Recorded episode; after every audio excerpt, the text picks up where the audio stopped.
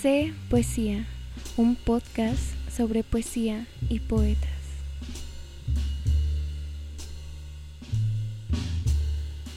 Blanca Varela. La primera vez que leí a Blanca Varela fue en Tumblr.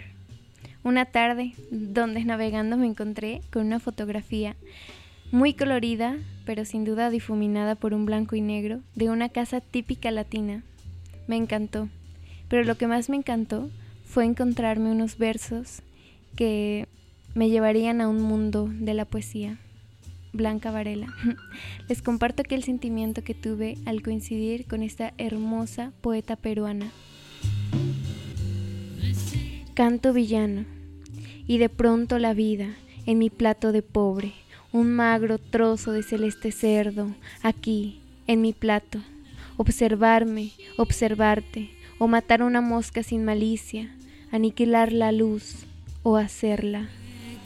Hacerla como quien abre los ojos y elige un cielo rebosante en el plato vacío. Rubens, cebollas, lágrimas, más Rubens, más cebollas, más lágrimas. Tantas historias, negros indigeribles milagros y la estrella de oriente emparedada y el hueso del amor tan roído y tan duro brillando en otro plato.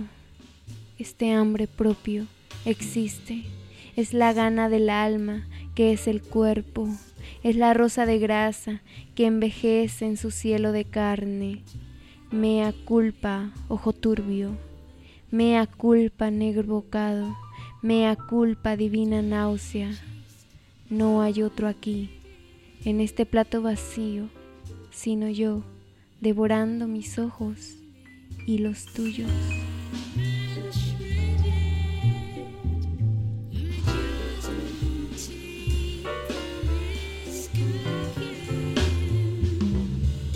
Acabamos de escuchar Canto Villano de Blanca Varela. Mm, encontré a Canto Villano, fue el primer poema que leí justo el que les comentaba hace un momento que encontré con una hermosa imagen de, una casa. Mm, me encantó.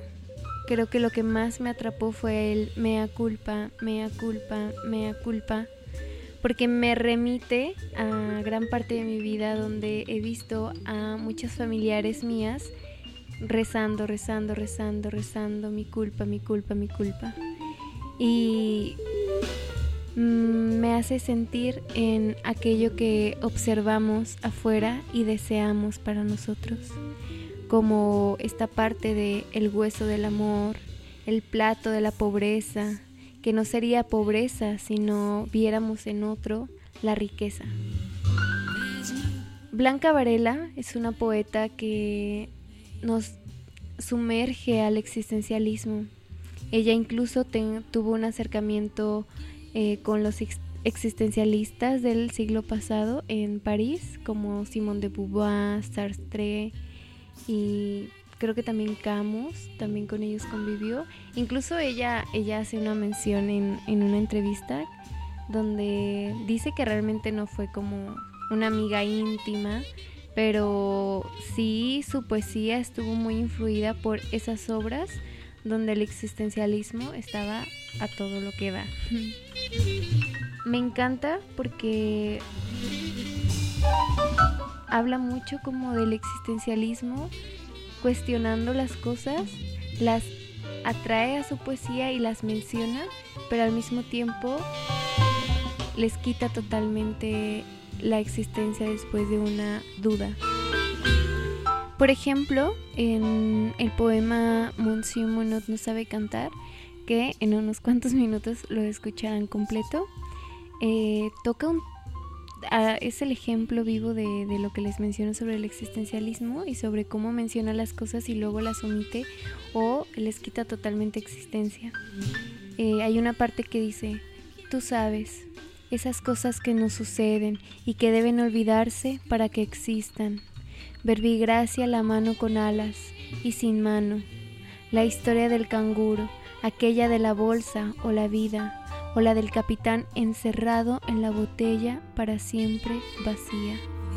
y el vientre vacío, pero con alas y sin vientre. Mm, Blanca Varela toca muchos temas que a mí me, me hacen pensar en, en los países latinoamericanos más que nada porque pues claro que el contexto en el que ella vivió, que es peruana, pues la va a llevar a escribir sobre cosas que se viven en su contexto o que incluso ella ha vivido.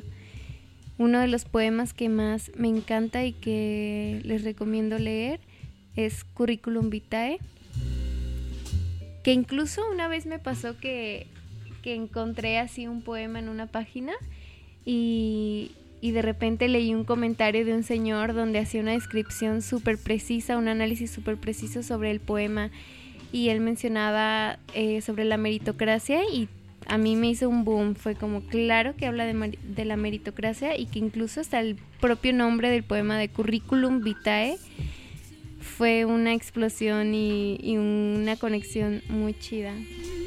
Dice, digamos que ganaste la carrera y que el premio era otra carrera, que no bebiste el vino de la victoria, sino tu propia sal, que jamás escuchaste vítores, sino ladridos de perros, y que tu sombra, tu propia sombra, fue tu única y desleal competidora.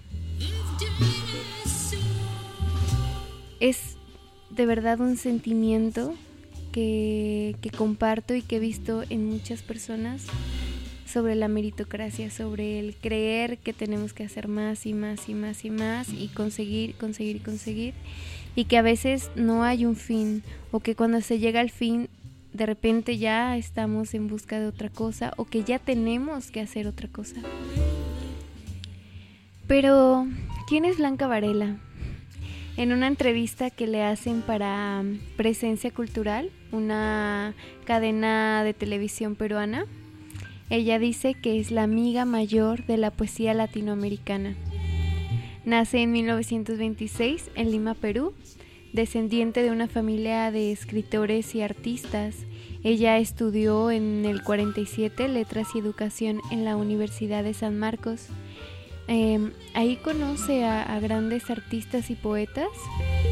Por mencionar algunos, Sebastián Bondi, un gran escritor peruano, eh, que incluso también en otra entrevista ella dice que, mm, que Bondi fue quien le enseñó a leer poesía. A otros poetas también como, como a Javier Sologren, a Jorge Eduardo Eilson, a Francisco Bendenzú, quienes son eh, gran parte de, eh, de la generación del 50, una generación donde Blanca Varela es súper importante y una de las voces más sonadas en, aquel, en aquella generación. Em, es muy reconocida no solamente en Perú, sino también en Latinoamérica. Eh, es importante también dar mención de que pues claro que, conoció a, grandes personajes que abonaron y que ayudaron también a, la publicación de sus poemas. Uno de esos personajes es Octavio Paz, ¿no? Que ella en, en el 49, cuando se va a vivir a París, conoce a Octavio Paz, quien fue incluso el que la alentó a que, a que publicara su primer libro y le escribe el prólogo de Este puerto existe, el primer libro de Blanca Varela. También en Perú, perdón, en, París conoce a pues a otros a otros grandes pensadores, como ya lo había mencionado antes, del existencialismo y que abonan, contribuyen y, sumergen a Blanca Varela en, eh, en, el existencialismo, que también pues pensando en su primer libro, Este puerto existe, también viene eh, esta palabra de existir. Blanca Varela es todo un mundo. Yo les invito a que la busquen, a que lean sobre ella, que su vida es muy, muy, muy, muy interesante. En YouTube hay varias entrevistas hacia su persona, varios documentales donde cuentan qué onda con Blanca Varela y con su poesía. Em, es una persona que, que a mí me ha llamado a través de la poesía y que pues que qué chido sería eh, que a ustedes también les pasara lo mismo o algo similar. ya sea con Blanca Varela o con otros poetas.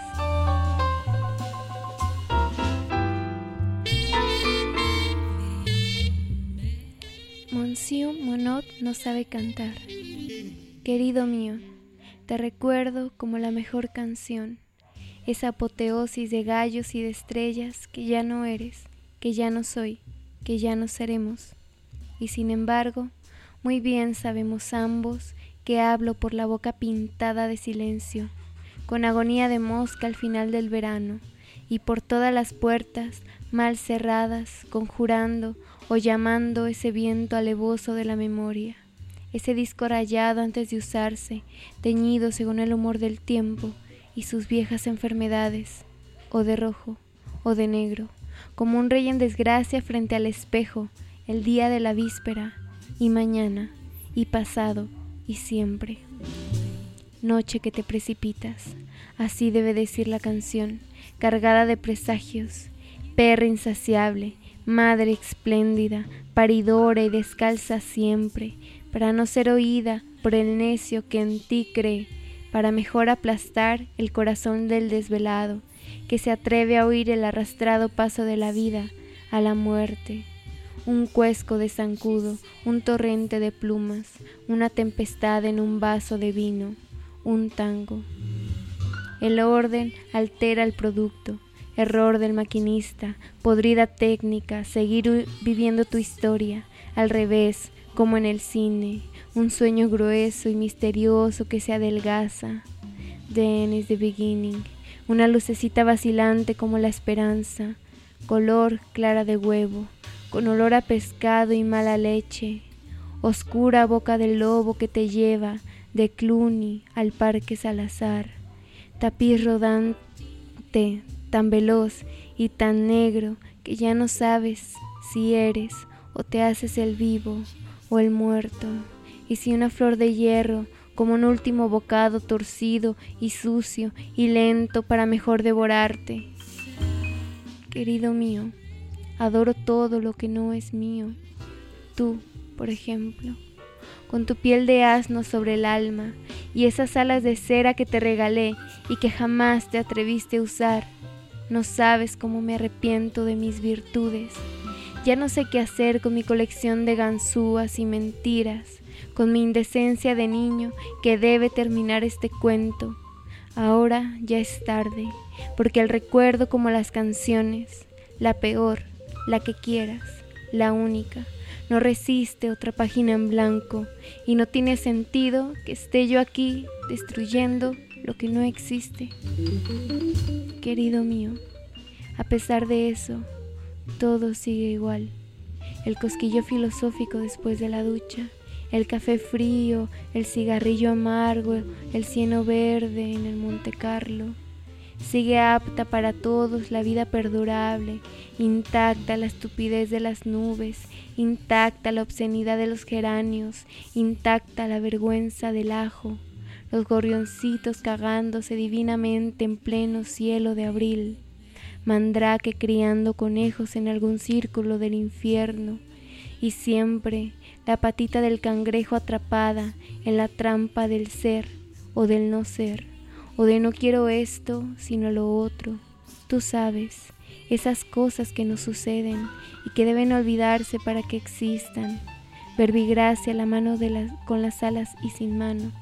La historia del canguro, aquello de la bolsa o la vida, o la del capitán encerrado en la botella, para siempre vacía, y el vientre vacío, pero con alas y sin vientre. Tú sabes la pasión, la obsesión, la poesía, la prosa, el sexo, el éxito o viceversa, el vacío congénito, el huevecillo moteado entre millones y millones de huevecillos moteados, tú y yo, you and me, toy and moi, ti for en la inmensidad del silencio, en el mar interporal, en el horizonte de la historia, porque ácido ribonucleico somos, pero ácido ribonucleico, enamorados siempre.